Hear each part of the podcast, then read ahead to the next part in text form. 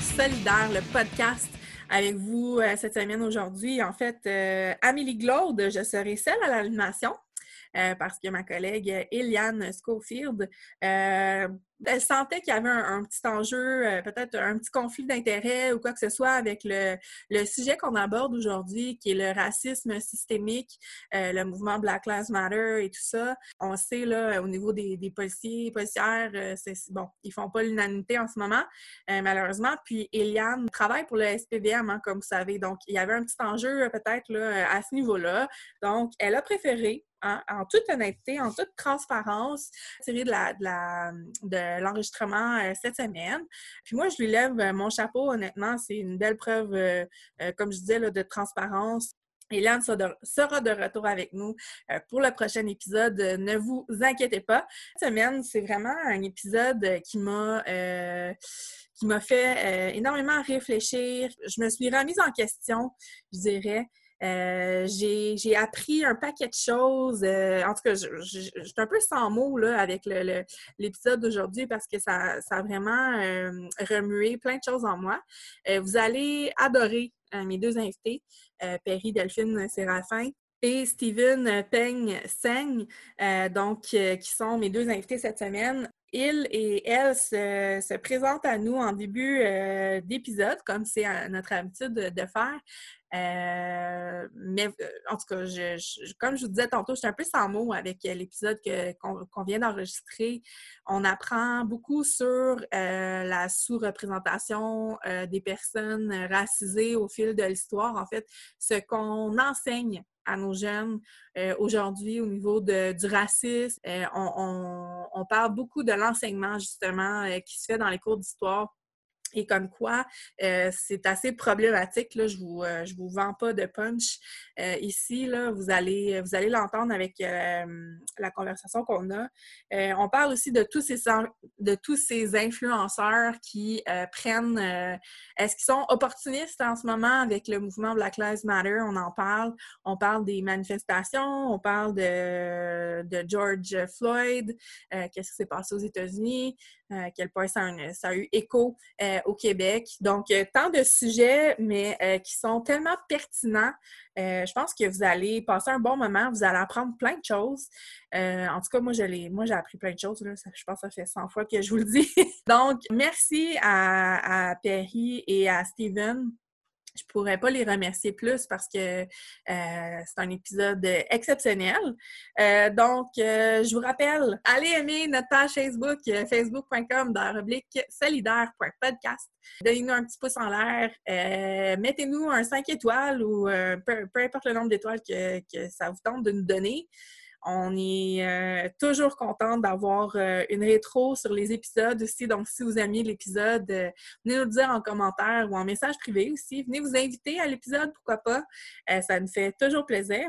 J'aimerais remercier Max qui fait ma technique et qui fait le montage de nos épisodes, qui est là depuis le début. Merci beaucoup. Et je vous invite à une prochaine fois. Donc, merci beaucoup. Allô Perry, allô Steven. Salut. Comment ça va aujourd'hui? Pas pire, toi? Ça va très bien. Oui, ça va bien, merci. Toujours en confinement, il hein, faut qu'on le dise euh, euh, pour tout le monde qui nous écoute peut-être euh, un petit peu plus tard dans l'année ou quoi que ce soit. On est encore en confinement, donc on est encore sur Zoom, malheureusement. Euh, moi, c'est ce que je disais à Perry avant qu'on commence à enregistrer. Moi, j'aime bien le, contact physique, là, donc euh, de voir sur Zoom, pour moi, c'est un peu euh, un, petit downer, mais c'est pas grave. On est là au moins ensemble aujourd'hui pour, pour se parler de, ce beau sujet qui est ben, le racisme systémique, le, mouvement Black Lives Matter et autres sujets qu'on va explorer ensemble.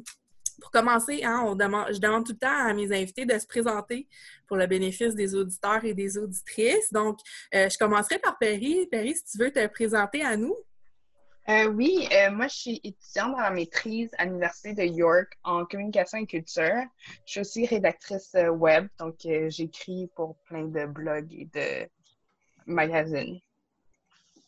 Super, merci. Merci beaucoup. Steven? donc, moi, j'ai même beaucoup de choses que, que j'ai faites puis que je suis en train de faire. En ce moment, en fait, en fait, je suis étudiant à la maîtrise en enseignement au secondaire, en univers social à l'UCAM. Euh, j'ai aussi une formation en histoire, donc je suis détenteur de maîtrise en histoire de l'UDM.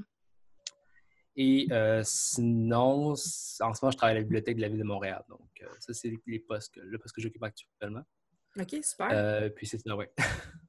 Puis, euh, est-ce que tu veux nous dire ton, ton champ d'expertise, peut-être, pour que les gens comprennent euh, euh, pourquoi je t'ai invité aujourd'hui? Donc, mon champ d'expertise, ça, c'est autour de la construction de l'identité asiatique et sur la colonisation, décolonisation aussi. Donc, je suis vraiment spécialiste de l'histoire concernant toute l'époque moderne, donc 19e, 20e siècle, fin 19e, début 20e siècle. J'ai beaucoup travaillé sur la construction du racisme, parce qu'autour de la construction de l'identité asiatique au 19e siècle, 20e siècle, ça se fait aussi autour du racisme. Donc, évidemment, quand j'ai euh, écrit ma maîtrise, j'ai dû parler du, racisme, euh, puis la construction à l'origine, donc dans les, euh, quand la science légitimait le racisme dans ce sens. Donc, oui. Puis sinon, évidemment, concernant actuellement, donc la session dernière, j'ai suivi un cours sur la, la diversité ethnique euh, en éducation dans le système scolaire québécois. Donc, je pense que ce cours-là m'a beaucoup ouvert les yeux sur euh, beaucoup de choses également. Euh, d'autant plus toute ma formation que j'ai auparavant en histoire. Donc, je pense que j'ai quelques connaissances qu'on pourrait apporter sur la table. Clairement. écoute, Steven, moi, je t'ai repéré comme une je, je t'ai vraiment repéré sur un post Facebook. Ouais, J'allais dire quelque chose du monde, genre euh, comme une fauve et sa proie. Là.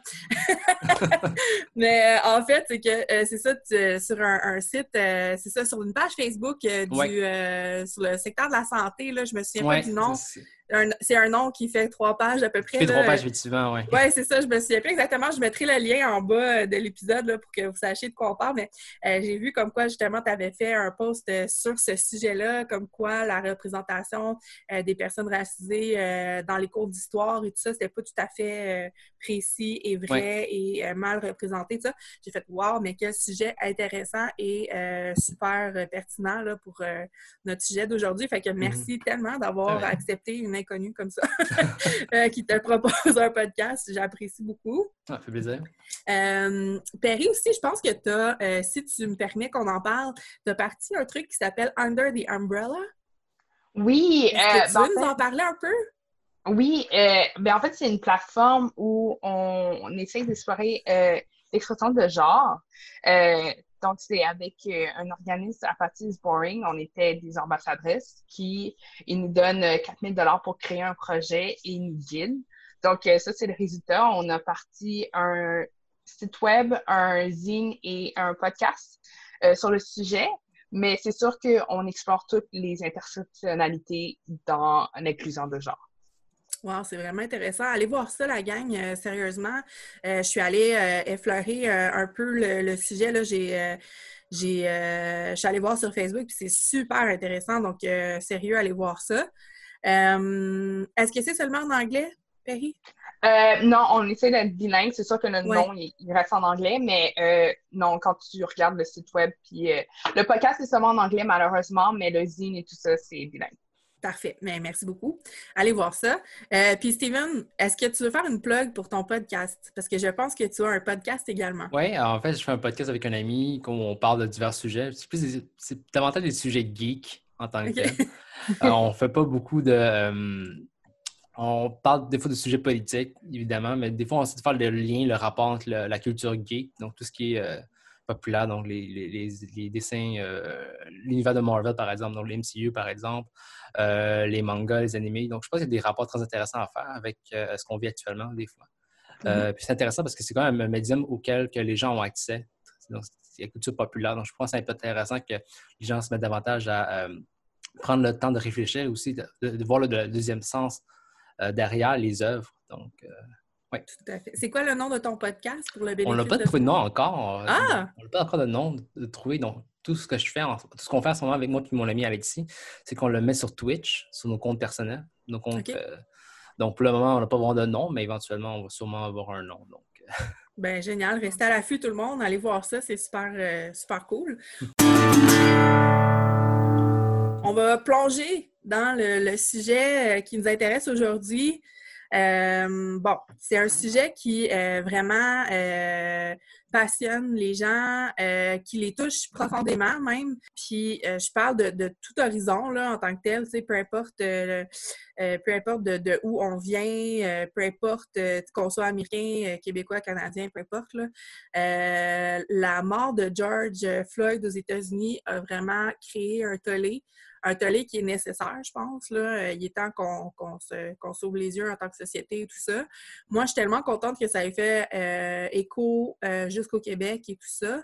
Qu'est-ce qui se passe, la gang? Qu'est-ce qui se passe en, ce moment? Est-ce que, est que vous voulez me faire un petit wrap-up de de, de, de, tout ce qui se passe suite justement à la mort de George Floyd? Peut-être Perry, si tu veux nous en parler. Oui, je peux commencer. ben, en fait, qu'est-ce qui est arrivé, c'est que euh, Josh Ford a été interpellé par quatre policiers dans sa voiture. Donc, euh, il a été menotté et plaqué au sol, puis un des policiers a décidé de mettre son genou sur euh, sa gorge, qui l'a empêché de respirer pendant huit minutes. cette interaction a été filmée par Daniela Fraser, 17 ans, puis je trouve ça important de nommer son nom, puisque mm-hmm. c'est une femme noire que je pense que qui a comme un peu eu le réflexe, genre, je veux dire, à son âge, je sais pas si j'aurais fait la même chose. Euh, donc, elle a filmé ça, elle a décidé de mettre ça sur les réseaux sociaux, qui a comme un peu parcouru euh, la planète. Puis suite à cette vidéo, je pense que euh, les gens ont commencé à manifester, à démontrer leur frustration euh, un peu partout. Je pense que euh, ça a commencé à Minneapolis, mais évidemment, plusieurs États ont suivi euh, la marche. Mais moi, je tiens à mentionner que oui, George Floyd a été l'élément déclencheur, sauf qu'il y a eu tellement de cas comme il y a eu Brianna Taylor, il y a eu Amar Avery, il y a eu Tony McCade. Puis même ici au Canada, la même journée qu'il y a eu la première manifestation pour George Floyd, il y avait Regis uh, Conchiki Paquet, qui est une femme euh, noire euh, autochtone qui, euh, qui est décédée suite à une interaction avec la police. Donc, je pense que c'est une vague de frustration commune après plusieurs années. Et aussi, surtout que présentement, qu'est-ce qui se passe avec COVID-19, qui, malgré nous, est aussi une crise raciale, puisque les Noirs euh, sont plus propices de décider euh, de la maladie. Donc, je pense que c'est un tournant puis un melting pot de plusieurs euh, choses en même temps. ouais. C'est comme la goutte qui a fait déborder le vase, là, un peu, là, si on veut paraphraser. Là. Steven, avais-tu quelque chose à dire là-dessus, sur la situation actuelle, peut-être plus globale? Euh, global, clairement, euh, comme euh, Perry l'a mentionné, il y a plusieurs cas depuis plusieurs décennies, de plusieurs décennies, même mm-hmm. deux années, que des, des, gens racisés meurent suite à des interactions avec la police. Puis c'est pas la première fois. Puis on peut penser également aux femmes autochtones qui sont disparues au Canada, qui, auxquelles la GRC bon, sans, sans, porter jugement, on ne peut pas retrouver quoi que ce soit par rapport ces femmes-là disparues, par exemple. Donc, je pense que mm-hmm. c'est important de noter ici que euh, le, problème en tant que tel, c'est vraiment ancré dans nos institutions euh, publiques, puis aussi euh, en tant que société auquel on ferme nos yeux face à ce genre de problème-là. Je pense que, comme Perry l'a noté, la, mort de George Floyd, le, fait, la vidéo en tant que tel, a vraiment déclenché de l'empathie chez les gens. Je pense que c'est ça ici en tant que tel. Puis je pense que le fait qu'on a accès à des outils comme le cellulaire, par exemple, qui a permis justement à filmer rapidement. Mm-hmm. Ça a vraiment euh, permis euh, de sensibiliser les gens par rapport à, ça, puis de démontrer également que la violence en tant que telle, parce que je pense que les gens étaient conscients, jusqu'à un certain point, de façon très limitée, des, euh, des, tensions raciales, mais le fait de voir, de visualiser, on déclenche automatiquement l'empathie chez les gens. Les gens peuvent ressentir l'empathie, puis voir puis surtout la, fameuse phrase, je pense, moi, ce qui m'a marqué le plus, c'est quand euh, George Floyd, dans la vidéo, euh, euh, a dit I can breathe, donc je peux respirer. Je pense, je pense que c'est assez marquant, je pense, comme France. Je disais, ça, ça c'est, En voyant la vidéo, j'étais vraiment. comme, comme plusieurs personnes, on, clique la vidéo parce qu'on est curieux à la base de voir ce qui se passe. Puis quand on voit mm-hmm. que la personne meurt, puis qu'on apprend que la personne meurt suite à cette intervention-là, automatiquement, une indignation, une colère. Puis je pense que la plupart des gens qui ont visionné les vidéos ont ressenti ça. Euh, dans ce sens, je pense que c'est vraiment l'événement déclencheur de tout ça. C'est vraiment la, vidéo qui a circulé sur les réseaux sociaux. Mm-hmm. Auparavant, il n'y avait pas ça aussi non, plus. Donc, euh, on pense auparavant dans nos euh, façons d'interagir avec les gens dans la société, on n'avait pas vraiment des outils. Là, les réseaux sociaux sont là sur place. Qui ont permis à la circulation puis à pas faire passer le message également. Donc, je pense que c'est vraiment important de noter ça. Aujourd'hui, en 2020, les réseaux sociaux ont vraiment euh, contribué à, partir du mouvement. dans ce sens-là, je suis très content que mm-hmm. euh, les gens se réveillent enfin avec considérant que depuis plusieurs décennies, euh, les gens vivent des injustices pratiquement, dans leur quotidien. Mais moi, j'aimerais ajouter que je pense pas que c'est la première fois, ben moi personnellement, c'est pas la première fois que je vois une vidéo de même. Mm. Euh, il y a même aussi le cas de Eric Garner qui, a répété la même phrase. Mais je pense vraiment qu'en ce moment, euh, puisque les nouvelles mm-hmm. sont tellement concentrées sur COVID-19 que quelqu'un, dès quelque chose se démarque, je pense que c'est ça qui a aidé. Oui, aussi, c'est vrai, oui. Le, contexte est bien, oui, c'est vrai. Oui, ouais, parce que je pense pas qu'on aurait eu la même indignation, puisque c'est pas la première fois qu'on voit une vidéo de même. C'est vrai, ça, c'est vrai, oui. Donc, euh, je voulais juste mentionner ça, parce que. Oh, tout à fait, tout à fait, oui. Tout à fait. Oui, bien, effectivement, moi, euh, pour être honnête avec vous deux, là, euh, quand j'ai vu cette nouvelle-là sortir, je me disais, coudon, c'est une vieille nouvelle, ça? Parce que mm. j'avais l'impression d'avoir déjà vu ce type de, nouvelles-là. Même à quel point, tu sais, on, devient comme un peu, euh, pas insensible, mais tu sais, un petit peu comme, ça, ça devient comme euh, de, nouvelles de base, là, quasiment, tellement ah. que c'est le mot, je pense, serait impuissant, je pense. Ah, mon Dieu, oui, oui. Impuissant. Moi, quand je vois ce genre de vidéo, je me sens souvent impuissant dans le sens que je suis une personne, tu sais. Puis qu'est-ce qu'on peut faire face à ça, surtout par rapport à la police, dans le sens que c'est tellement bon, on demande de, de, pouvoir en tant que tel, je veux dire. Qu'est-ce qu'on peut faire, nous, en tant qu'individu, puis là, on se demande qu'est-ce qu'on peut faire, puis finalement, on se retrouve juste à voir la vidéo sans vraiment euh, agir face à ça. Donc, on, ferme nos yeux indirectement aussi. Euh, moi, je serais curieuse de vous entendre là-dessus, justement. E, est-ce que, bon, là, tu sais, euh, Steven, tu en as fait mention. Euh, euh, maintenant, tout le monde a un cellulaire dans sa poche. C'est facile de, prendre une photo, de prendre une vidéo, tout ça. Est-ce que c'est pas un peu voyeur, justement, d'avoir pris cette mort-là sur le vif comme ça? Est-ce que vous voyez un côté négatif ou, au contraire, c'est plus positif parce que ça nous met d'en face ce qui aurait été peut-être un fait divers dans, un journal X. Qu'est-ce que vous en pensez? Euh, ben, moi, je pense que c'est positif, mais en même temps, jusqu'à quel point, je veux dire, euh, plusieurs ont partagé la vidéo, puis vraiment, moi, je regarde plus ces vidéos-là, que ça fait une couple d'années que j'ai arrêté.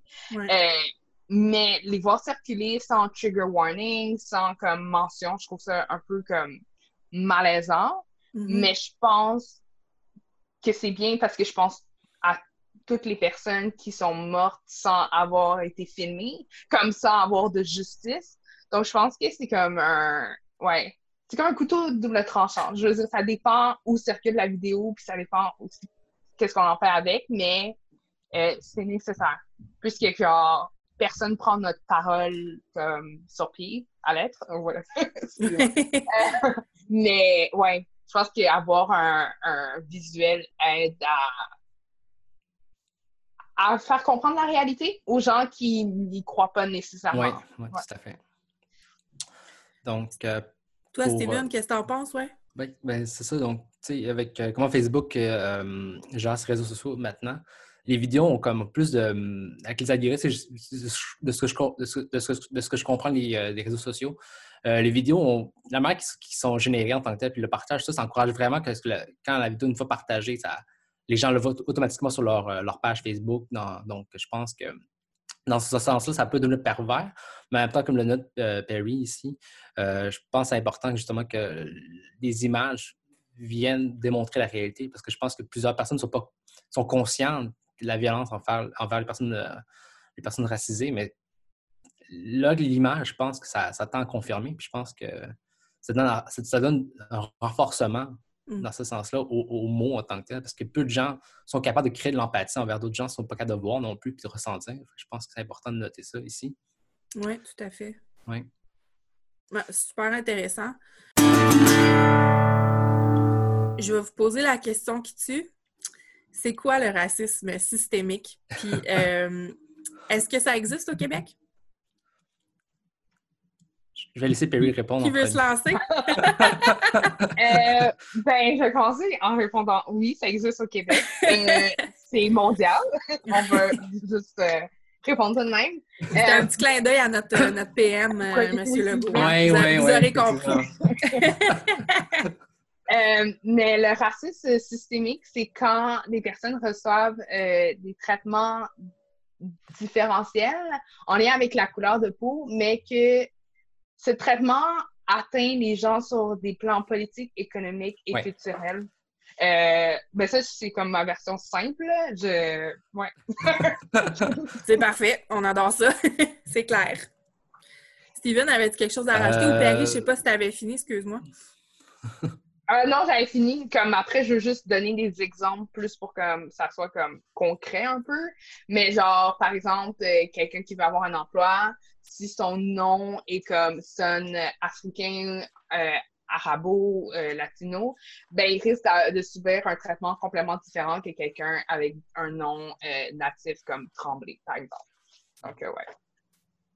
Oui, le fameux Tremblay, ça c'est comme l'exemple parfait, là, mais effectivement, on, a plusieurs, euh, on a vraiment plusieurs exemples de ça. Là. Euh, des gens qui ont même fait juste des tests euh, avec un emploi qui est ouvert, on envoie une personne avec la peau blanche puis une personne avec la peau noire, puis la personne avec la peau noire se fait dire Ah ben finalement, oh non, on cherche plus, puis finalement, la, la, personne avec la peau blanche se fait dire Tu commences demain. Hein? C'est comme euh, c'est tellement confrontant.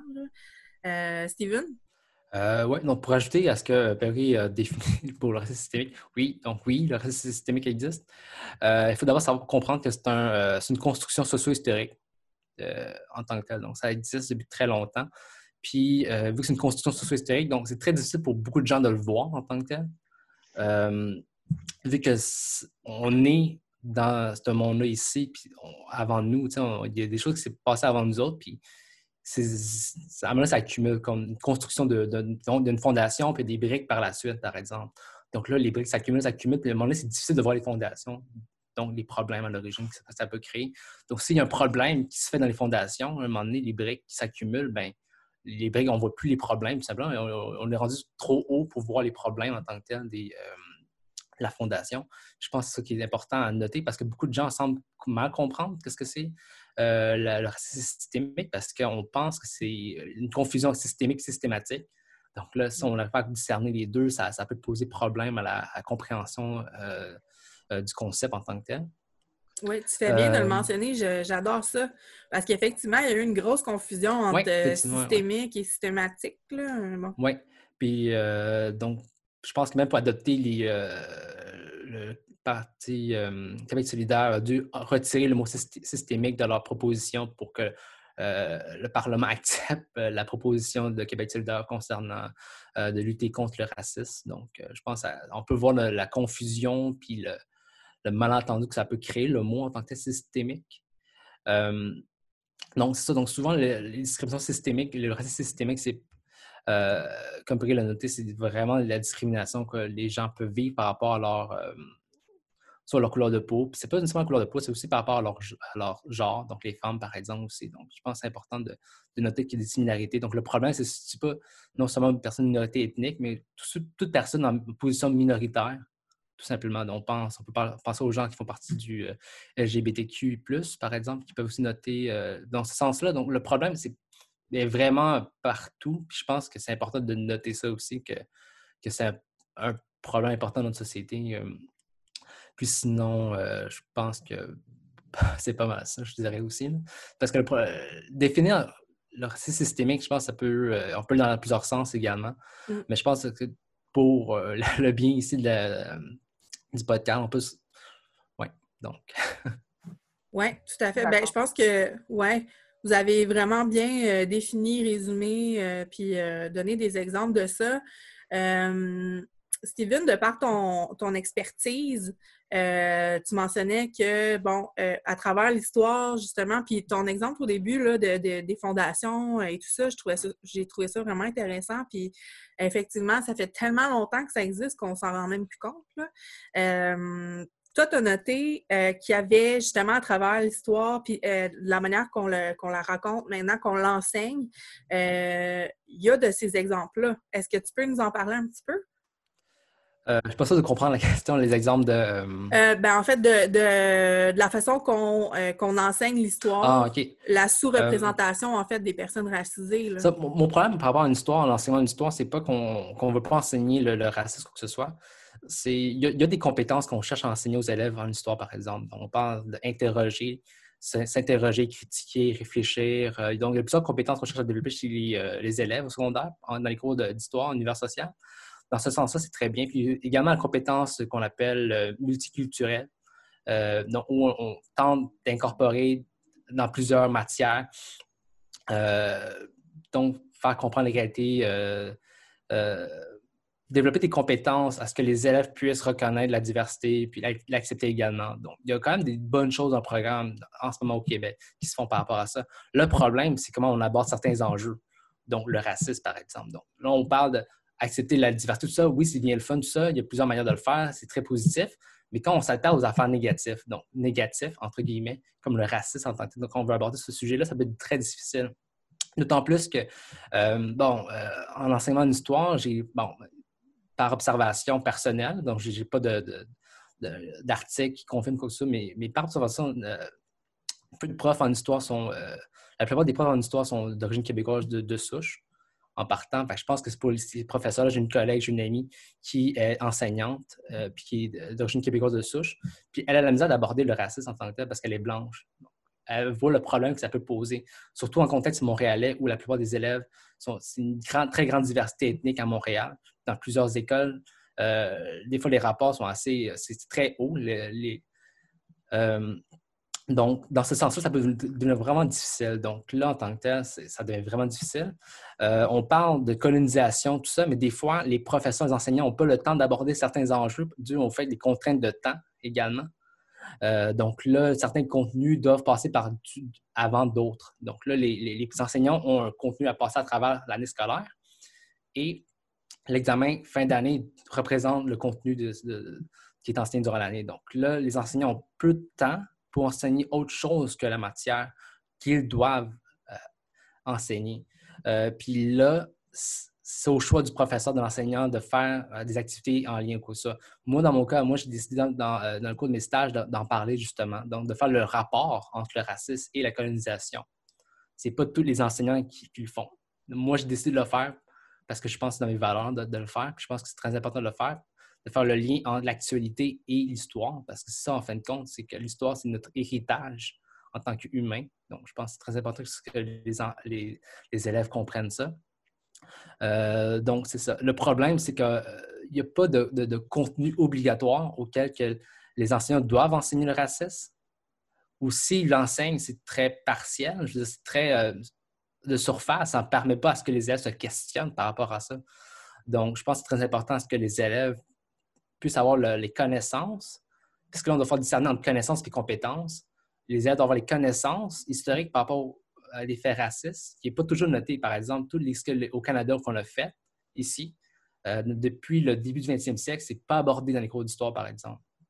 Donc, c'est au, choix des enseignants de le faire, en fin de compte. Donc, s'ils veulent, veulent parler de l'immigration, tout ça, oui, il y a un segment euh, dans, le, dans le programme scolaire, il y a un segment qui parle de parler de l'immigration, des vagues d'immigration depuis le 20e siècle. Donc, les Européens, les Juifs. Euh, par la suite, Deuxième Guerre mondiale, on parle des, euh, autres vagues. Euh, tout ça, puis oui, c'est parler, mais très de surface. Puis avec le peu de temps qu'on a, c'est seulement un petit segment du contenu. Donc, ça représente très peu de temps, en fait, à ce que les élèves sont, sont mis face à ces connaissances-là, puis à développer des compétences par rapport à ces connaissances-là aussi.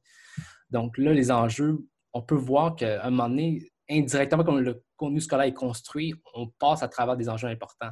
dans la société, malheureusement. Donc, c'est pas. Dans ce sens-là, oui, le racisme systémique est là en tant que tel. Donc, le fait qu'on a peu de temps accordé à ça, puis qu'on faire valoriser d'autres connaissances autour de ce qu'on appelle un, peuple fondateur origine mythique, le, Canadien euh, français catholique. Donc, l'histoire au Québec, va t'enseigner. Moi, personnellement, mon opinion, c'est que ça tourne toujours autour de ça, donc du français canadien catholique, puis du rapport euh, conflictuel avec les anglophones canadiens. Donc, oui, c'est important de le mentionner, que c'est important, c'est un, ça explique beaucoup de choses de notre société, de notre histoire, ce, rapport-là en tant que tel, mais c'est aussi important de, rapporter les autres dans l'histoire également, d'inclure les autres dans l'histoire également. Donc, on peut parler, par exemple, des, Chinois qui ont construit les chemins de fer aussi au Canada, par exemple. Mm-hmm. Euh, puis encore là, il y a d'autres choses également qu'on peut parler par rapport aux euh, personnes des, aux peuples autochtones également, qu'on a souvent très longtemps présenté comme étant un peuple une sorte d'analyse anthropologique. On, les parle comme si c'était d'autres personnes, et pourtant, ce sont des peuples fondateurs également. Puis là, là ça dépend. Je veux dire, les, ce que les enseignants font, en fin de compte. nous, les enseignants, on a, un, contenu à enseigner. Puis c'est à l'enseignant de l'adapter. Puis là, ça dépend à, chaque, à chacun en ce moment-là. Ça devient super subjectif, là, selon l'enseignant sur lequel tu tombes. Oui. Euh, ouais. Vas-y, continue. Euh, donc, tout ça pour dire que moi, dans mon expérience de jeunesse en tant que telle, je ne me suis pas senti inclus dans cette histoire-là, aucunement. Euh, puis je pense que plusieurs élèves de minorité ethnique se perçoivent pas inclus dans cette histoire-là, parce qu'en fin de compte, la finalité d'un cours d'histoire, c'est de pouvoir inclure tous les gens dans la société au Québec. Il y a une finalité, il y a quand même un objectif à la fin dans les cours d'histoire, c'est que quand les élèves sortent du cours d'histoire, qu'ils se sentent incluants dans, euh, la société québécoise, ce qui n'est pas le cas tout le temps. Je veux dire, j'ai beaucoup d'amis qui ne se disent pas québécois ni canadiens, pourtant qui sont nés ici ou, qui ont grandi ici une bonne partie de leur vie. Puis malgré tout, ils ne sont pas capables de se définir. Il y a comme une sorte de, barrière qui se fait. Puis je pense que c'est très important de noter que justement, cette barrière-là, on, doit se poser des questions par rapport à pourquoi des gens ne se sentent pas inclus dans la société. Tellement. Je pense que c'est ça le problème. Moi, j'ai pas de misère. J'ai eu beaucoup de temps, j'ai travaillé là-dessus, j'ai étudié là-dessus, c'est une histoire également. Mm-hmm. Euh, puis ma thèse porte sur la construction de l'identité asiatique. Donc, d'une part, il y a une, subjectivité, dans mon choix en tant que tel. Donc, j'ai fait beaucoup de recherches de travail personnel et évidemment de travail euh, académique par rapport à ça. Euh, j'ai pas de misère à dire que je suis canadien, québécois, sans problème. Mais par contre, le fait d'accepter que les autres acceptent moi en tant que canadien, québécois, c'est pas toujours le cas. C'est difficile. Des fois, je me sens encore exclu c'est quand même important de faire en sorte de, de, montrer un impact un moment donné entre le, système scolaire qui a, qui a, du racisme systémique. On ne peut pas se le cacher. Dans le système scolaire québécois, il y a du racisme systémique. Même s'ils ont fait beaucoup de, euh, de politique pour essayer de réduire ça le plus possible, ça existe encore dans le système scolaire québécois actuellement. C'est très important de le mentionner. Puis, malgré tout, je dois quand même mentionner également que les, les gens font des efforts pour réduire ça mais il ne faut pas se le cacher que ça existe quand même. Sans compter que des fois, les enseignants ont des jugements euh, professionnels biaisés par les stéréotypes également. Donc, il ne faut pas se le cacher que ça existe. Les enseignants peuvent poser des jugements professionnels basés sur des préjugés racistes. Donc, ça encore une fois, il y a beaucoup d'articles qui en parlent des impacts. Donc, euh, mm. donc c'est un fait qui, qui, qui est vérifié. Perry, je serais, curieuse de savoir, toi, comment tu t'es euh, senti dans le système scolaire euh, dans lequel tu as évolué? Est-ce que tu t'es senti sous-représenté? Euh, comment, comment tu as, vécu ça, toi?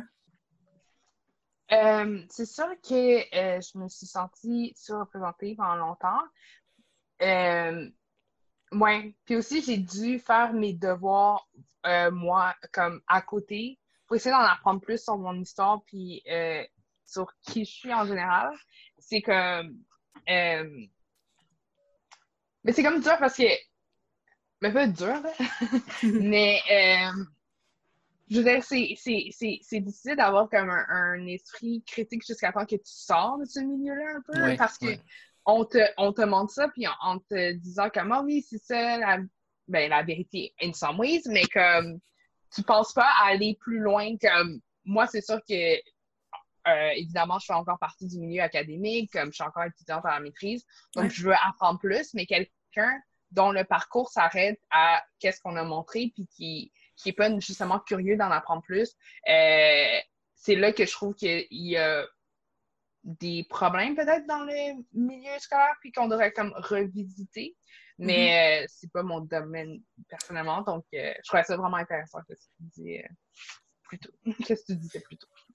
Oui, c'est vraiment, ça donne un autre angle, je trouve, au débat actuel aussi, là, euh, de comprendre aussi euh, que ça vient de l'éducation euh, en tant que telle globale au Québec. Là. je trouve ça vraiment intéressant. Est-ce que en ce moment, Steven, tu penses qu'il y a une espèce de vague pour changer les choses euh, dans les cours d'histoire ou pas vraiment? C'est un peu statu euh, il y a un, certain. Euh, en ce moment, comme dans plusieurs pays en Occident, il y a des, gens qui veulent qu'on garde le, même discours qu'on avait auparavant. On parle d'un peuple fondateur tout le temps.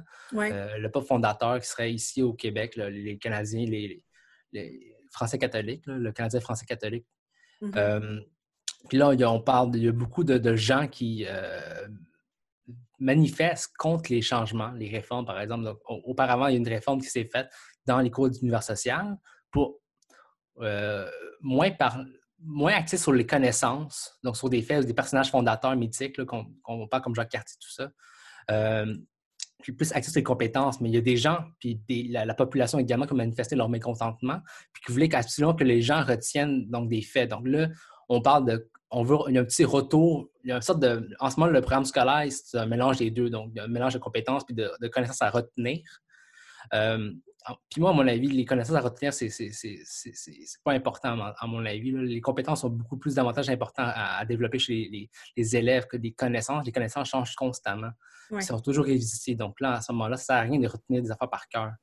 Euh, davantage développer l'esprit critique, par exemple, la, capacité de s'interroger, la capacité de problématiser euh, la réalité, la capacité à comprendre la réalité aussi. Euh, puis, euh, en ce moment, à cause des, par des mouvements de, gens comme Mathieu Bocoté, Richard Martineau, tout ça, on, garde encore dans le contenu scolaire des, personnages, des faits à, à retenir indirectement. Donc, oui, ça se fait, mais tranquillement parce que autant qu'on veut progresser, il y a une vague conservatrice qui, est toujours ici, puis qui, veulent maintenir euh, ce, mythe-là du peuple fondateur, le, Canadien français catholique. Donc, je pense que c'est très important de le noter. Puis, je pense que les gens, euh, ces gens-là, bon, sans, poser de jugement euh, trop personnel, veulent, ont certaines. Leur mémoire collective se résume plus à une population en tant qu'à une ethnie. Puis, euh, c'est dommage un peu parce que dans ce sens-là, je veux dire, ça, en faisant ça, les voix, la diversité dans l'histoire diminue. Hmm. Donc là, les gens, donc les, peuples autochtones, les immigrants, tout ça, ou tout ce qui est, qui, tout ce qui, euh, toute personne qui s'exclut par des, traits, donc le Canadien français catholique, devient secondaire dans la narrative historique dans, la narration historique. Donc là, ça devient vraiment dangereux. on oublie que d'autres gens ont existé dans la société aussi auparavant, en même temps que les Canadiens français catholiques. Donc là, ça devient vraiment dangereux. Puis là, on, tend, à, penser qu'il y a la majorité puis la minorité qui se fait. Donc là, on voit que dans l'histoire, ça se fait, justement, ce rapport-là, le rapport de pouvoir se fait également. Donc là, ça devient vraiment dangereux parce que là, on oublie que la diversité, elle a toujours existé au Québec. Le territoire québécois, elle a toujours existé qu'on le veuille ou non, qu'on l'accepte ou pas, il y a toujours eu des personnes différentes. même au sein du Canadien français catholique, il y a une diversité qui se fait. Donc, il ne faut pas oublier ça non plus. Puis je pense qu'il faut, euh, arrêter de penser que tout le monde, a des valeurs universelles. Parce que ça, l'affaire, le problème avec le, le, problème avec le, peuple fondateur, c'est qu'il y aura une sorte de valeur universelle au sein d'une société. Puis quand tu ne fais pas partie de la majorité, quand tu es minorité, tu ne fais pas partie des valeurs universelles. Donc, tu es vu comme, étant une, spécificité. Donc là, ça devient problématique. Donc, le fait que tu sois spécifique, en fait, tout le monde est différent, en fin de compte. c'est ça qui est important à se rendre compte dans l'histoire. Euh, je pense que l'histoire a la chance de pouvoir donner des voix euh, à la diversité, en fin de compte. Je pense, pense pas que c'est nécessaire de, donner. Si on veut donner une vision correcte, une vision juste de l'histoire.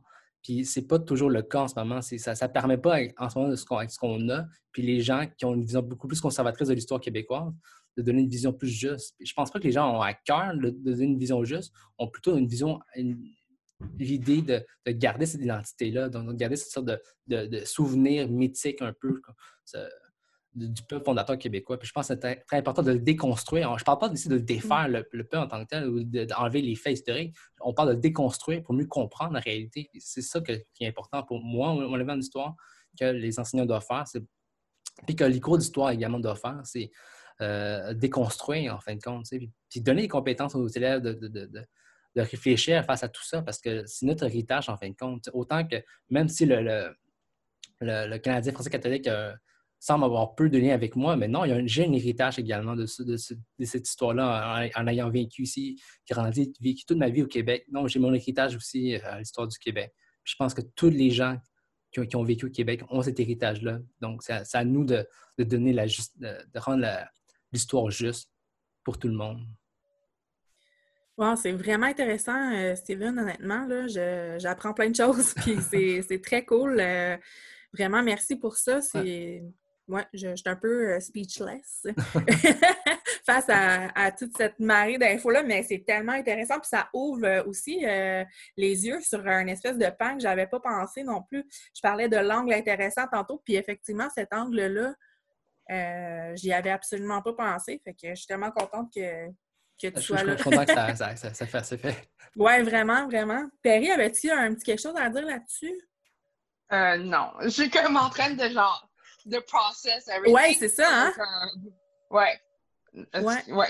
Excuse-moi. Non, mais écoute, euh, moi aussi, je, écoute, j'absorbe tout ça, puis ça me fait allumer tellement de lumière. Là. Merci beaucoup. Tu as fait mention de Richard Martineau, Mathieu Bocoté et tous ces euh, valeureux personnages euh, publics qui répandent des euh, gros titres dans le Journal de Montréal, puis que les gens prennent ces grands titres-là, les gobent et les recrachent à, tout vent, puis prennent ça pour du cash, comme on dit. Mm-hmm. Est-ce que ces personnages-là euh, ont vraiment l'influence qu'ils veulent avoir sur la population at large? Est-ce que leur message passe puis euh, a vraiment une influence sur la société? Qu'est-ce que vous en pensez? Est-ce est-ce qu'ils nuisent au débat public? Le, peu importe qui veut se lancer, je vous laisse aller. Euh, moi, je trouve que oui, ils nuisent au débat, mais j'essaie de, de réfléchir. Non, mais ça, c'est quand même compliqué puisque je me dis, est-ce que jusqu'à quel point ils nuisent aussi, puis jusqu'à quel point leur influence est, comme c'est importante? Est-ce que je me dis si on on, n'embarque pas dans leur euh, dans leur petit jeu où ils veulent créer une controverse, est-ce que ça va se calmer ou je sais c'est comme c'est un peu un, cercle vicieux là, comme ouais. Ouais. c'est une question un peu, euh, un, peu euh, difficile à répondre, mais quand même, selon votre, votre expérience aussi personnelle, est-ce qu'il y a des gens qui, qui vous taguent dans des, articles de Richard Martineau? je, je, nomme ceux-là parce que c'est eux que tu as nommés tantôt, mais il y en a plein d'autres. oui, oui. participent au débat, puis on aimerait mieux qu'ils se taisent des fois. Là on vit, dans une, société démocratique, donc je pense que c'est mm-hmm. important ce que les gens, les gens ont des opinions. Le, problème dans, euh, le cas de Richard Martineau de Bombardier, c'est que les médias populaires ont, laissent seulement leur place à eux autres, en fin de compte. On n'a pas d'autres alternatives ou d'autres opinions qui se font vraiment. Puis leur voix, ils sont plus forts que, les voix des autres personnes, tout simplement. Ils ont accès à des, plateformes, euh, le Journal de Montréal, euh, puis d'autres plateformes pour, partager leur opinion. Puis en fin de compte, les gens ont juste accès à cette opinion-là. En fin de compte, je veux dire, c'est pas tout le monde qui a, l'Internet. Il y a beaucoup de gens qui consultent encore le journal, par exemple. Euh, donc, c'est pas des médias qu'on doit négliger ben, face aux réseaux sociaux. Euh, puis, oui, c'est important qu'il. le problème, c'est qu'il n'y a pas de discussion, à mon avis il y a un débat, mais ce n'est pas une question de débat, c'est une question de discussion. On vit dans une société démocratique où il est supposé avoir une discussion entre les gens, mais il n'y a pas de discussion. Il y a juste des gens qui se crient l'un sur l'autre, à mon avis.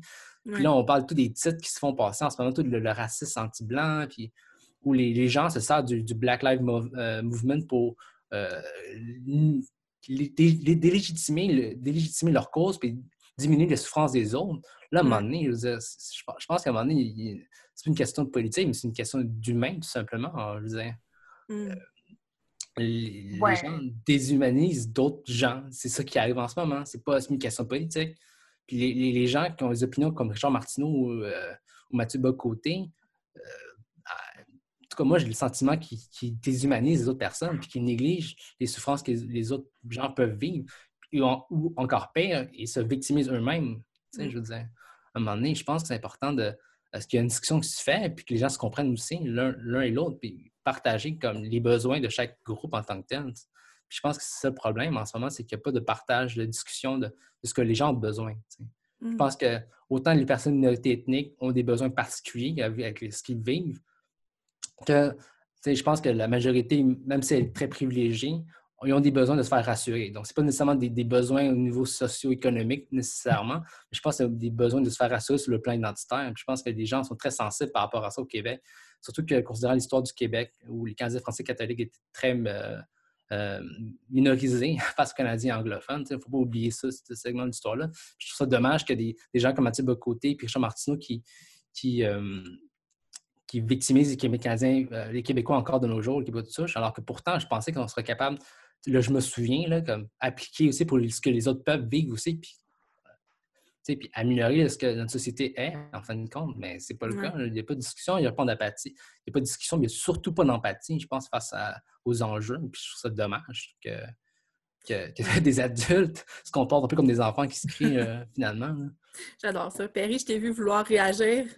Oui, non, mais c'est parce que euh, je trouve ça intéressant le point de discussion, mais que euh, moi, j'aimerais savoir comment on, pourrait avoir cette discussion, puisque la majorité des médias est mm-hmm. comme principalement, les salles de nouvelles sont principalement blanches. Euh, évidemment, je travaille un peu dans le milieu, donc j'ai vu ça. C'est comme dur d'avoir des discussions entre, entre personnes qui ne vivent pas nécessairement comme les, les, les, euh, le racisme ni les, les violences subies par euh, les communautés minoritaires. Donc, c'est ça aussi, je pense qu'il n'y a personne qui peut vraiment les empêcher de continuer d'avoir ce genre d'opinion. Puisque oui, parfois, je, suis très d'accord avec on, est, on vit dans une société démocratique puis que chacun a droit à son opinion, mais jusqu'à quel point ton opinion peut faire mal mmh, à une autre communauté? Tout à fait. C'est comme, il y, a, ça aussi qui, qui fait en sorte que pour moi, si ton opinion n'apporte pas nécessairement de bien, je sais pas si c'est nécessaire à, comme, créer à ouais. gens. Donc, il y a ça aussi, là, qui est, qui est comme une discussion un peu plus profonde dans la diversité et l'inclusion des autres communautés dans les médias ou dans la salle de mm-hmm. nouvelles. Oui, tout à fait d'accord avec toi. Oui, exactement. Euh, c'est ça, on, a l'impression qu'il y a, une, euh, il y a plein de bonnes intentions, mais qu'il n'y a, il n'y a pas cette place-là, effectivement, pour le dialogue. Euh, vous, vous voyez ça de quelle façon, vous, euh, dans un monde idéal, là, on se crée là, un monde idéal aujourd'hui entre nous trois, puis on se dit, OK, on ouvre le dialogue. Vous voyez ça comment? Est-ce qu'on est qu'on fait une genre de consultation publique? Est-ce qu'on fait des tables rondes avec euh, des personnes clés invitées? Est-ce qu'on ouvre la porte à qui veut bien venir? Comment, comment ça s'organiserait? Selon vous? Hmm. Le bonne question. C'est dur, hein? ouais. Euh... Ouais. Mais ça. Ah, Alors, mais vas-y. Euh, okay. Non, mais j'allais dire, ça dépend, c'est quoi le résultat final. oh. C'est comme. Non, mais je veux je veux euh, le, la police de Los Angeles, je pense, ils ont créé une consultation publique via genre Zoom, puis chaque personne pouvait dire son opinion, mais ensuite, on the side, ils ont comme augmenté les fonds donnés à la police. C'est comme, ah. c'est comme, OK, c'est une consultation, mais le résultat, il reste pareil. Mm. Donc, je veux dire, je pense que ça dépend vraiment de c'est quoi le résultat final? Parce que je pense que ça va changer la façon qu'on s'y prend. Ouais. Mais là je, là, je vous parle d'un monde idéal.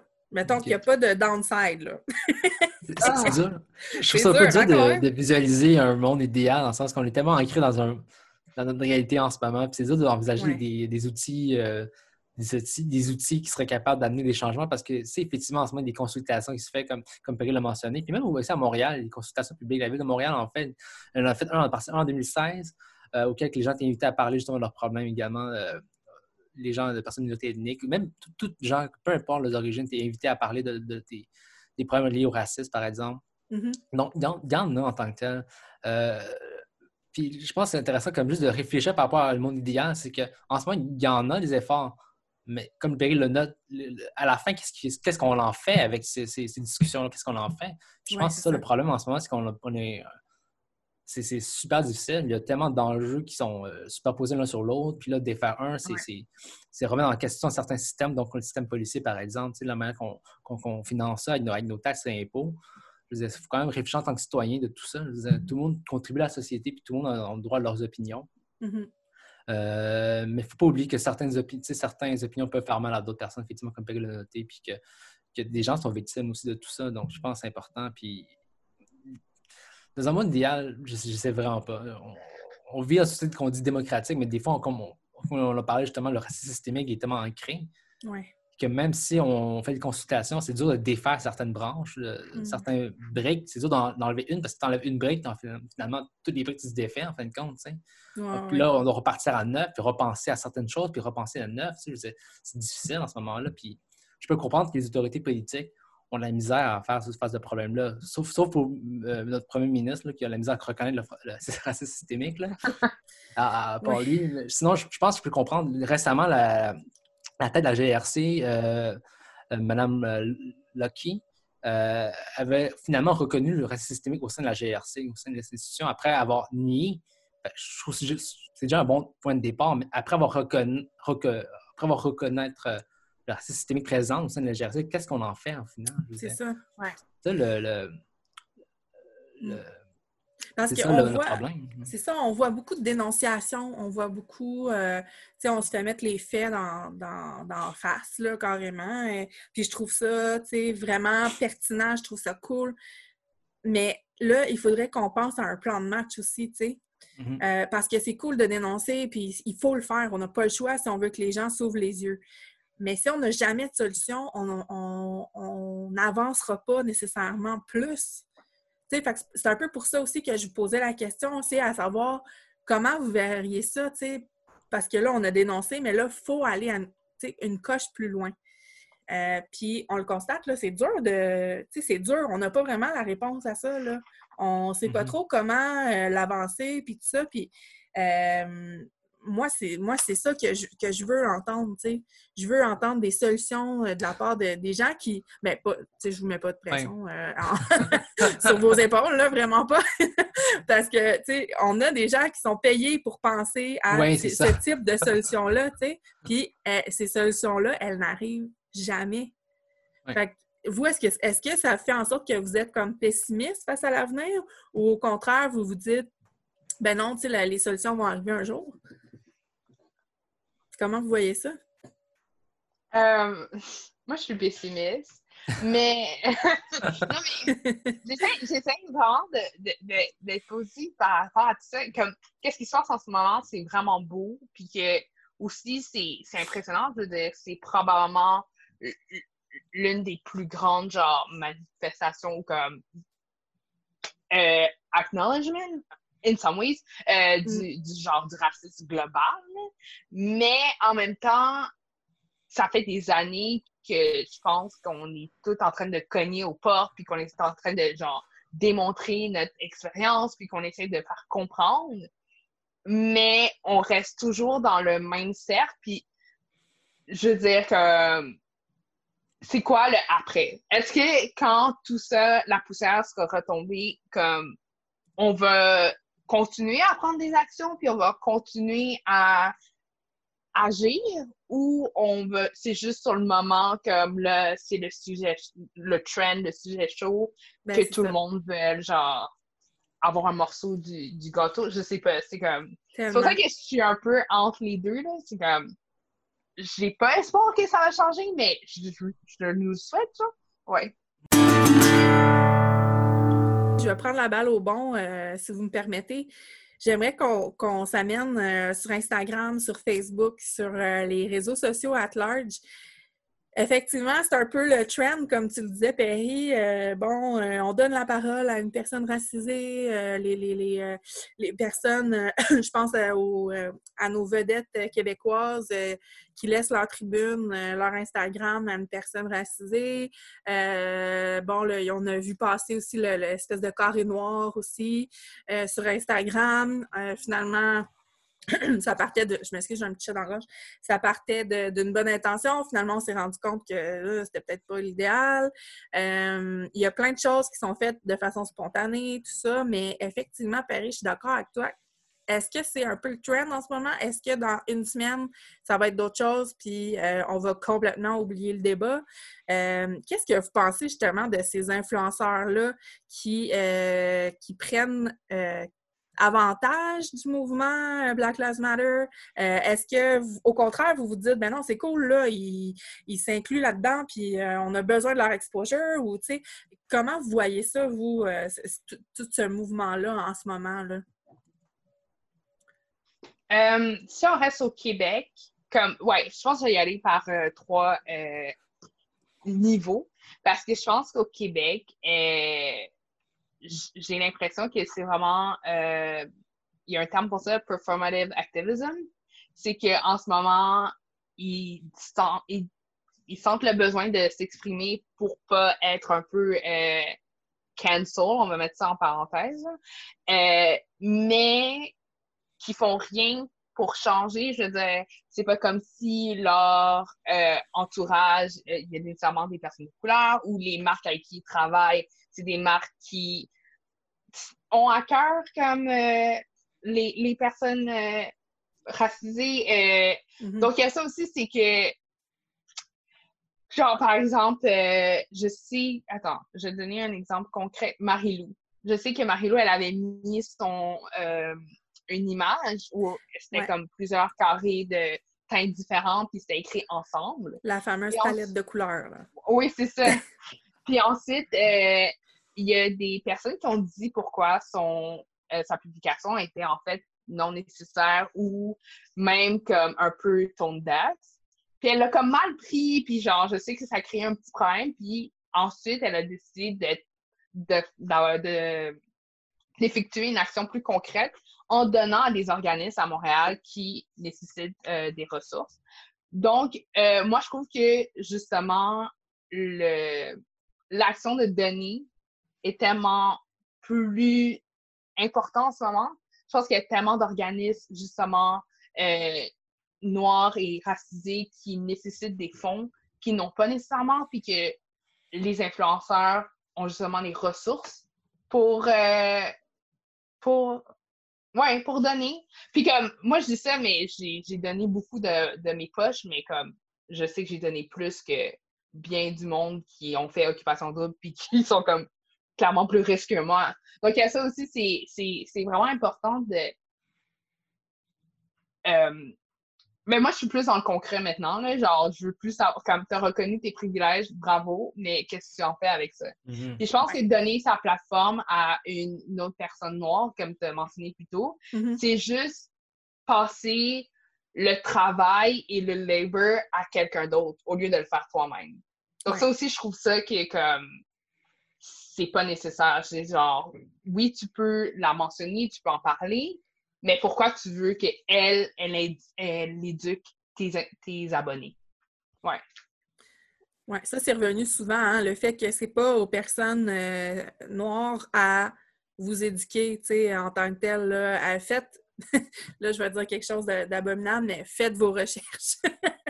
Je ne sais pas si vous avez vu ça passer avec les personnes, les illuminés, les, les, euh, conspirationnistes. Là, bon. Mais c'est vrai, là, je veux dire, pour ce sujet-là, effectivement, euh, éduquez-vous la gang. Euh, c'est pas aux autres à, à, vous éduquer en tant que tel. Là. faites, faites vos propres recherches. vos propres recherches. Steven, toi, t'en penses quoi? mais moi, je suis parti d'une communauté quand même précise, c'est le monde du cosplay c'est des gens qui se déguisent en personnages euh, de jeux vidéo, manga, tout ça. Puis euh, souvent, euh, donc c'est quand, même une communauté très active sur les réseaux sociaux, qui utilisent beaucoup Instagram et Facebook pour partager leurs photos de leurs costumes, tout ça. Donc c'est très intéressant de voir ça comme parce que l'on parle, j'ai souvent parlé de, plus le plan comme macro, donc ça, c'est tout ça. le plan concret, donc dans ma réalité à moi, par exemple, dans cette communauté-là, c'est que les gens ont commencé justement à partager, comme Perry le disait tantôt, euh, beaucoup de gens d'influenceurs. Donc, les gens influenceurs dans, la communauté ont à partager. Donc, euh, euh, des cosplayers noirs, par exemple. Donc, parce que mm-hmm. dans le monde du cosplay, il ne faut pas oublier que c'est un monde, bon, l'univers geek, tout ça, c'est très, très blanc. On ne va pas se le cacher. Les héros, les personnages d'héros, tout ça, les personnages de bande dessinée, de dessins animés, cartoons, nos téléséries populaires qu'on aime, il y a beaucoup plus de blanc. Ça, on ne peut pas se le cacher. Puisque les personnes minorités aînées sont présentes des fois, mais pas assez, ou des fois mal représentées, ou mal. toujours présentées avec des, préjugés racistes, indirectement. Euh, puis des fois, les cosplayers noirs, ce qu'ils font, euh, c'est qu'ils vont se, ou même de, minorités ethniques. Donc, moi-même, par exemple, j'ai pas, je, suis d'origine asiatique, mais j'ai la peau très foncée. Puis donc, pour moi, ça pose problème des fois quand je veux déguiser un personnage qui est blanc. Donc, j'ai toujours peur que ça soulève euh, la critique euh, Ah, t'as pas la bonne couleur de peau, par exemple. on m'a déjà dit à un moment donné que je n'ai pas la bonne couleur de peau d'un personnage. Ah, ouais. Ouais.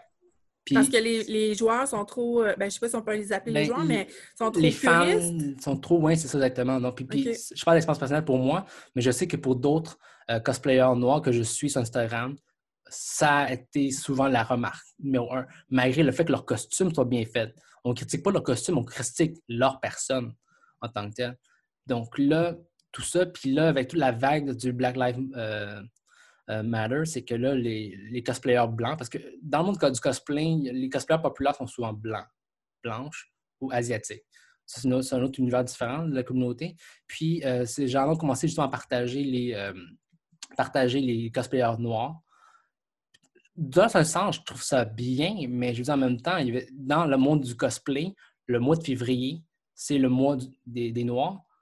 Puis personne avant ça partageait des, cosplayers noirs. Puis je trouve ça dommage parce qu'il y avait un hashtag. C'est euh, bon, c'est le, hashtag pour les cosplayers noirs pour le mois de février.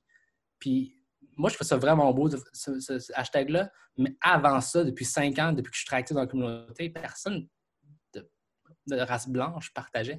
C'est ça. Puis je trouve ça un peu dommage que. de, de, tout ça, j'espère. Donc, je trouve ça un peu c'est juste de voir ce qui se passe un peu. Je trouve ça bien que les gens se réveillent, mais j'espère que les gens vont garder cette habitude-là. J'espère que les, gens blancs dans, la communauté cosplay vont continuer à encourager ça, puis à combattre le racisme au sein de la communauté, parce qu'il y a du racisme au sein de la communauté euh, du cosplay. Pas. Je pense que c'est pour ça peut-être qu'il n'y a pas euh, beaucoup de cosplayers noirs qui sont populaires aussi dans le monde du cosplay, c'est que c'est un monde où les cosplayers vendent un certain fantasme, si on veut, euh, d'un personnage euh, aimé, euh, d'un jeu vidéo, de quoi que ce soit. Puis, j'espère que tout ça, c'est que les, les, les, gens vont continuer à, garder des bonnes habitudes, c'est-à-dire reconnaître le racisme, lutter contre le racisme, puis, partager aussi, comme reconnaître que essayer de, de rendre ça la communauté plus juste face aux gens de minorités ethniques. Donc, euh, j'espère vraiment qu'il y a des changements par rapport à ça. C'est vrai que Perry a soulevé des points importants que les gens comme, récupéraient ça un peu justement pour, euh, pour, pour euh, leur, leur, leur, fanbase un peu. Je trouve ça un peu comme quand les entreprises privées récupèrent le mouvement LGBTQ+, en, mettant l'arc-en-ciel sur le, devant de leur magasin. je disais, sais, oui, tu t'affiches que tu es pour ça, mais tu peux t'afficher pour n'importe quoi. Au final, concrètement, qu'est-ce qui se fait? Je comme qu'est-ce qui se fait dans, les gestes de tous les jours ou dans le quotidien, parce que la lutte en tant que telle, le, racisme, c'est de tous les jours qu'on le vit. C'est pas, pas une fois par année, c'est pas une, fois par mois, c'est pas un mois, le mois de février, c'est tout le temps. Je veux dire, c'est un problème qui se vit. C'est pas un problème qui se vit de temps à autre, c'est un problème qui se vit tous les jours pour certaines personnes. je pense que c'est important que, que, les gens reconnaissent ça, puis quand ils ont l'opportunité de faire quelque chose, de le faire d'avoir des actions. Donc, j'espère que leurs intentions vont être suivies de, gestes concrets. Mais tu vois, je trouve ça vraiment intéressant que tu amènes justement le monde du cosplay parce que euh, j'ai recherché un peu là-dessus puisque je travaille sur euh, le digital blackface mm-hmm. pour euh, mon mémoire. donc, justement, je vois ça comme passer. Puis... Mais tu vois, moi, je trouve ça un peu, euh, je trouve ça beau. C'est sûr qu'il ne le faisait pas avant, mais que si ça amène justement à élever la plateforme de différents comme cosplay noir, puis à leur amener plus d'abonnés, puis justement plus de sponsorship, je sais pas comment ça fonctionne. Je trouve ça comme plus comme je trouve ça plus pertinent puis une action plus concrète que juste mettre le carré noir comme dire genre oh we support the ouais, movement genre je pense juste à des, des, compagnies de cosmétiques qui manifestent leur appui mais après t'es comme mais t'as aucun fond de teint pour les peaux noires comme est-ce que ça fait du sens en tant que donc euh, ouais. Je trouve que c'est un début mais il faut vraiment attendre dans quelques mois voir c'est quoi l'évolution suite à le mouvement présentement on a vu, il y a eu euh, plusieurs grandes marches qui, euh, ben, marches, manifestations, là, euh, qui ont lieu autant aux États-Unis qu'au Québec. Est-ce que vous étiez là pour, pour les marches au Québec? Non? Malheureusement, non. non. Par, par, des peurs de raisons de, santé. Là, ouais. quand même, dans le contexte de la pandémie encore, je veux dire, j'ai pas. en temps normal, j'aurais voulu participer. Euh, bon, je fais la photographie euh, professionnelle aussi, donc en plus de tout ça. Euh, donc, j'aurais voulu photographier l'événement, mais avec des raisons personnelles pour la santé. Je, pense pour. bon, voilà, c'est mon excuse. Oui, ben non, mais je veux dire, c'est compréhensible. Justement, euh, on est dans un contexte qui est assez difficile en ce moment là, avec la, pandémie. Euh, malgré ça, il y a quand même euh, pas mal de personnes. J'ai pas le chiffre, par exemple, pour les, dernières manifs, là, mais quand je regarde les photos, il y avait du monde là, dans les rues de Montréal. C'était vraiment impressionnant. Qu'est-ce que vous pensez des manifestations? Est-ce que vous pensez que c'est nécessaire? Est-ce que vous pensez que c'était la bonne chose à faire? Qu'est-ce que ça va faire concrètement, les manifs, euh, selon vous? Je parle au Québec, là, je parle pas aux États-Unis parce que, bon, mhm. je trouve que l'enjeu est un petit peu différent, mais euh, qu'est-ce que vous pensez? Parce qu'on a euh, vu qu'il y a eu de la casse aussi après certaines manifs au, Québec. Là, plusieurs, je pense à Steve Music là, qui, s'est fait vandaliser, voler plein de guitares et autres. donc, est-ce que ça envoie un bon message? Qu'est-ce que. Je vous laisse la parole? Mais c'est une question que je me pose euh, souvent. C'est quoi l'impact réel des manifs? Mm-hmm. Parce que euh, c'est sûr que là, si on reste au Québec, je me demande est-ce que ça, ça a eu vraiment un, un, impact, contrairement aux États-Unis où tu le vois un peu comme comment ça change les choses? Je, ne sais pas, ici, est-ce. Ouais. Mais comme moi-même, c'est une question que je me pose, puis c'est comme une question où j'ai pas les réponses. Donc. Euh, c'est ça, je pose plein de questions euh, qui n'ont pas vraiment de réponse aujourd'hui. non, non! Mais c'est ça, mais quand j'y pense, j'y pensais parce que je trouvais ça beau, euh, qu'est-ce qui s'est passé. Ben, je sais que la première manif, je pense qu'elle était un peu pas, pas prévue, mais comme elle est arrivée un peu dernière minute, contrairement à celle de dimanche. Plus spontanée, là, disons. Que... Oui, c'est ça, spontanée. Donc, je trouvais que celle-là, ça démontrait vraiment une couleur, puis euh, une colère, puis aussi une, euh, un soutien comme à la cause. Euh, tandis que l'autre, c'était plus une marche un peu, ben, au début, apparemment, les policiers étaient supposés marcher avec les manifestants. Puis finalement, le, les gens qui organisaient la marche, ben, ils ont dû se rétracter puis dire qu'ils ont annulé l'invitation avec les policiers. Donc, je sais que ça a comme créé un peu une division dans, comme, dans la communauté puis dans les groupes que je suis qui fait en sorte comme on marche pour la brutalité policière mais avec des policiers. Donc là, je sais pas si euh, ça a créé un effet comme refroidi les gens aussi. Mm-hmm. Donc, euh, ouais. Steven, as-tu une opinion là-dessus sur les manifs euh, concrètement? Euh, euh. Qu'est-ce que ça donne? Bien, moi, je pense que c'est important que, que des manifestations se fassent. Dans l'histoire, il, y a plusieurs mouvements qui s'est fait à travers des manifestations. On parle des ouvriers, on parle de, de mouvement antiraciste des années 60, 70, tout ça. Donc, c'est très important qu'il y ait des manifestations.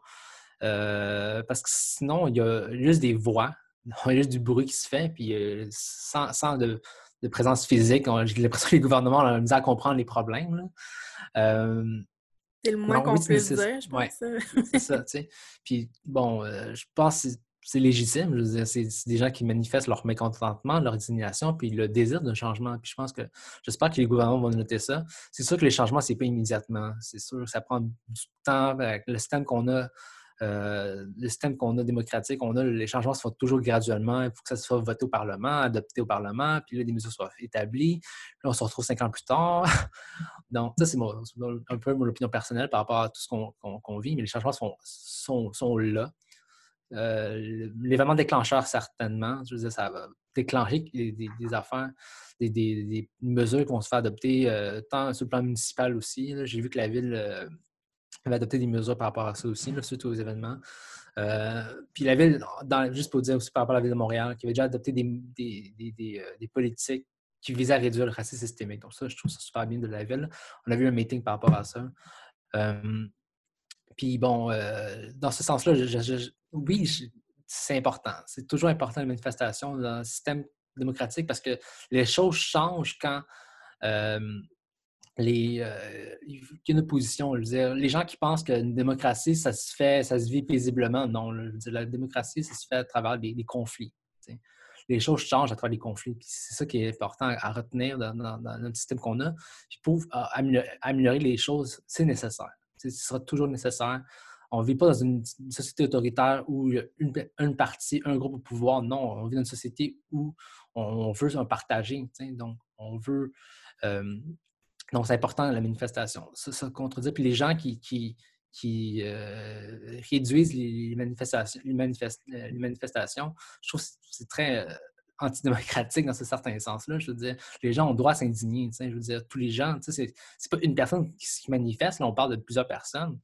Donc, je pense que c'est nécessaire. C'est plus que nécessaire même. Donc, c'est vital dans notre société si on veut l'ordre du changement. Euh, est-ce que je peux ajouter comme. Mais je suis d'accord avec toi, en fait. Euh, c'est mm. pas.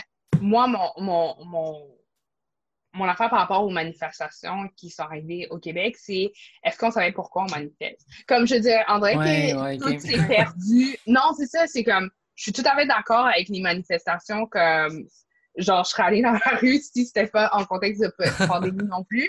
Mais je pense que tout s'est perdu un peu comme est-ce que c'est un support aux États-Unis? Est-ce que c'est pour manifester qu'est-ce qui se passe dans notre coin de pays? Comme je pense qu'il y a ça aussi que puisque c'était pas clair, ben pas nécessairement pour les gens qui marchent, mais d'un point de vue extérieur. Ouais, ouais. Est-ce que ça va vraiment changer de quoi? Moi, c'est plutôt cet aspect-là que je mentionnais comme.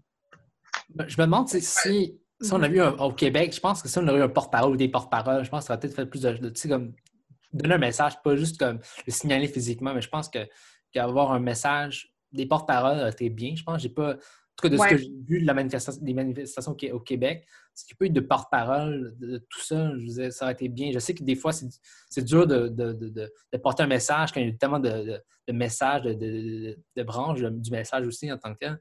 Mais je pense que ça aurait été bien pour que, le, message soit plus clair aussi.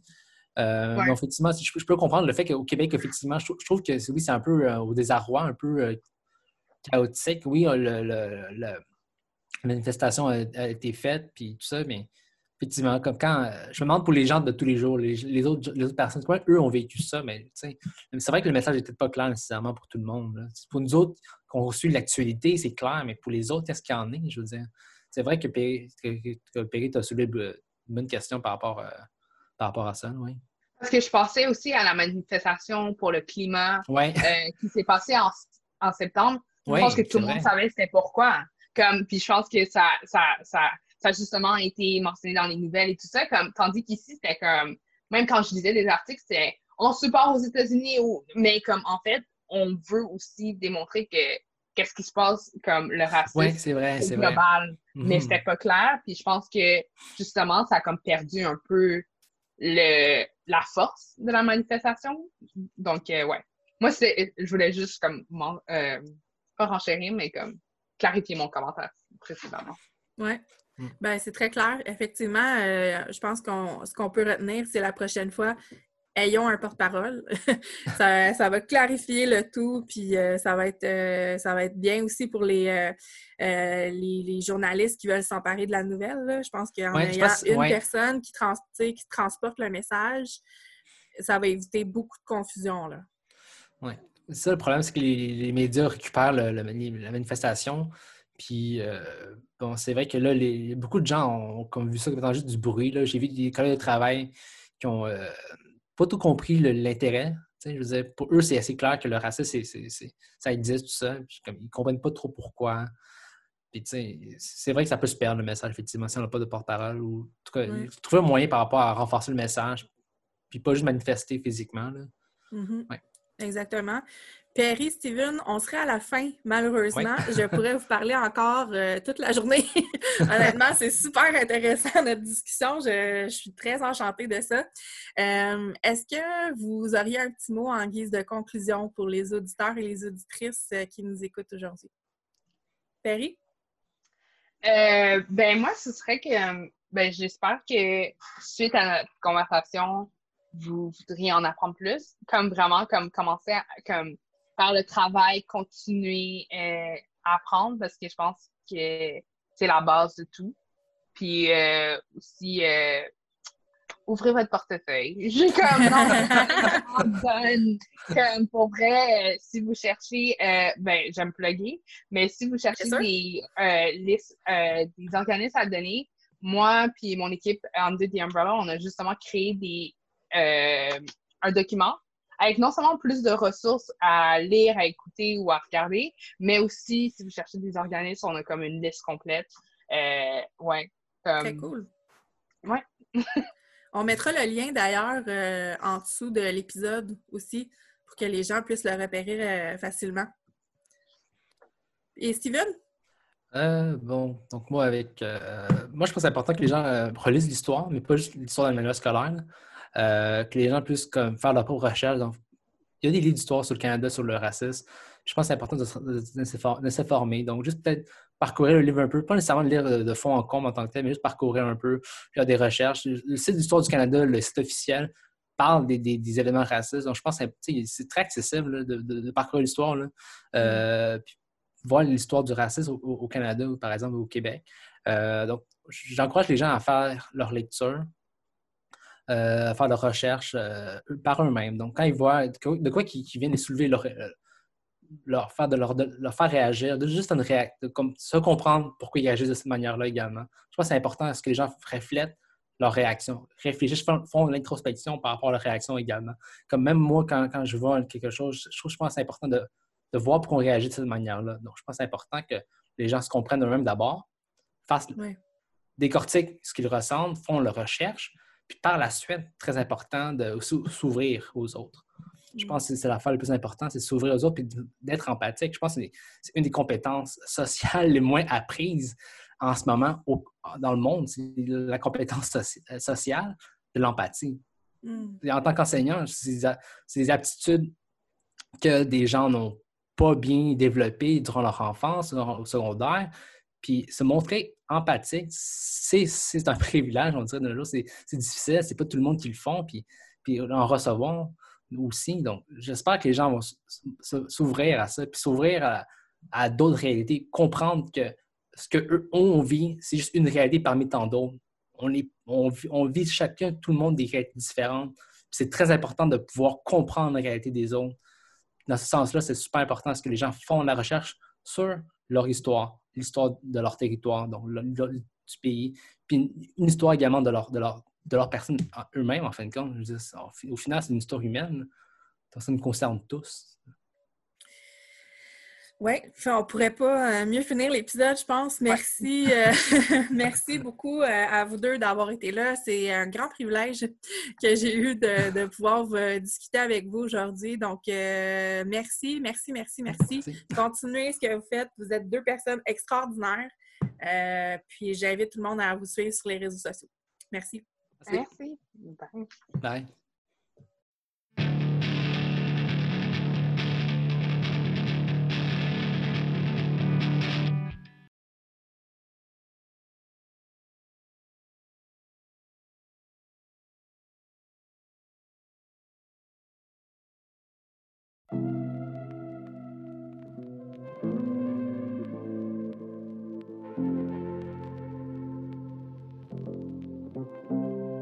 I'm feeling broken. Hopeless. No one to. Love me.